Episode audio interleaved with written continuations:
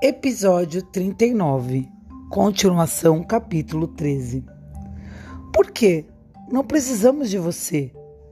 Azif terminou de tirar as larvas e gentilmente limpou a ferida com um pano embebido em água quente. Você tem de manter o rosto limpo, disse ele a Leila, inclusive o corpo. Sei que deveria, disse ela. Agora que vocês todos estão aqui, farei isso. Quando éramos só vovó e eu, eu esquecia. Parvana deixou-os. Ela não sabia exatamente o que estava sentindo. Era ciúmes? De quê? Aqui estavam eles, finalmente seguros com comida e água, e ela se sentia toda melancólica. O que estava errado? O que quer que fosse, ela não conseguia entender ainda. Só conseguia compreender o que era trabalho. Ela vestiu novamente as velhas roupas de menino para não sujar as de menina e tratou de se ocupar. Pouco a pouco, o Vale Verdejante começou a ganhar forma.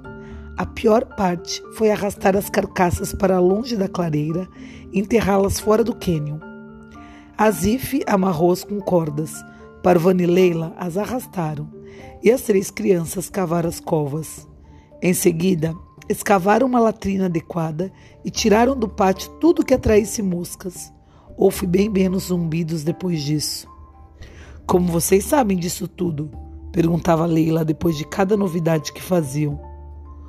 Parvana não estava muito certa. Minha mãe gostava de tudo muito limpo e sempre me fazia ajudar. Também vi como as pessoas faziam as coisas nos campos e vilas por onde passei com meu pai, e outras que são puro bom senso. Você, bom senso? Azif riu. Parvana ignorou. Ele havia chegado à conclusão de que Azif podia ser agradável com todo mundo, menos com ela. Temos de manter os ratos longe do arroz e da farinha, disse ele. Ele vasculhou o lixo no pátio até juntar madeira e plástico suficientes para fazer alguns recipientes à prova de ratos. Ele usou corda para amarrá-los porque não havia pregos suficientes. Meninas, limpem o resto do arroz e da farinha, ordenou. Eu vou fazer sacolas plásticas para a comida que ainda estiver boa. Parvana notou que Azif sempre estava alegre quando dava ordens. Parvana e Leila levaram as caixas furadas pelos ratos para o alto da colina de vigília. Podemos procurar minha mãe enquanto limpamos o arroz, disse Leila. Podemos procurar sua mãe ao mesmo tempo. Por que não? respondeu Parvana jogando cocô de rato morro abaixo. Talvez sua mãe e minha mãe se encontrem e venham andando junto pelo campo. Não seria maravilhoso? Seria maravilhoso, mas não é provável que aconteça. Mas poderia acontecer, insistiu Leila. Não acha? Não acha que poderia acontecer?